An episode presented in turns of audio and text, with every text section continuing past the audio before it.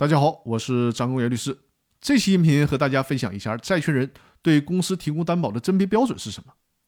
如果法定代表人越权代表公司对外提供担保，而且在担保的时候也确实提供了公司的相关决议，比如说提供了股东会的决议，只不过呢，这个股东会的决议是法定代表人自己伪造的。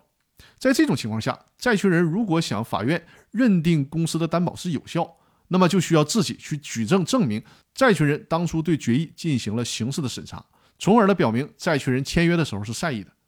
也就是说呢，在公司担保这种情况下，需要债权人来承担自己是善意的举证责任，而不是由公司来举证证明债权人是善意的。这是一个比较特殊的情况，大家一定要注意。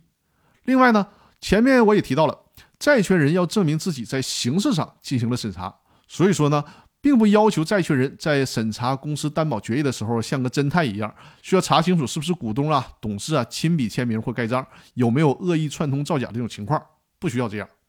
因为如果要这么要求债权人，那显然是太苛刻了。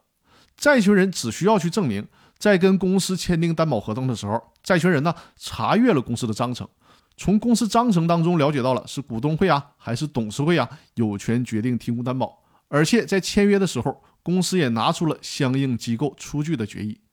比如说这家公司的章程里面规定由股东会形成同意公司担保的决议，那么相对应的，在签约的时候啊，就是签订担保合同的时候，公司呢也确实拿出了由全体股东签名或盖章的股东会决议，上面已经很明确了允许担保，这对于债权人来说就足够了。至于说这些签名和盖章是不是伪造的，债权人没有义务也没有能力去鉴别。所以说呢，只要债权人做了以上的这些事儿，即便公司决议是伪造的，也应该认定为公司的担保是有效的，需要保护债权人的利益。那本周的分享就到这里了。如果有公司股权相关的法律问题，欢迎大家在评论区留言。如果有这方面的法律服务需求呢，也可以和我联系。我的微信号是五二幺五六三二。那过两天就是元宵节了，提前祝大家元宵节快乐！公司法大爆炸的音频节目下周继续和大家分享。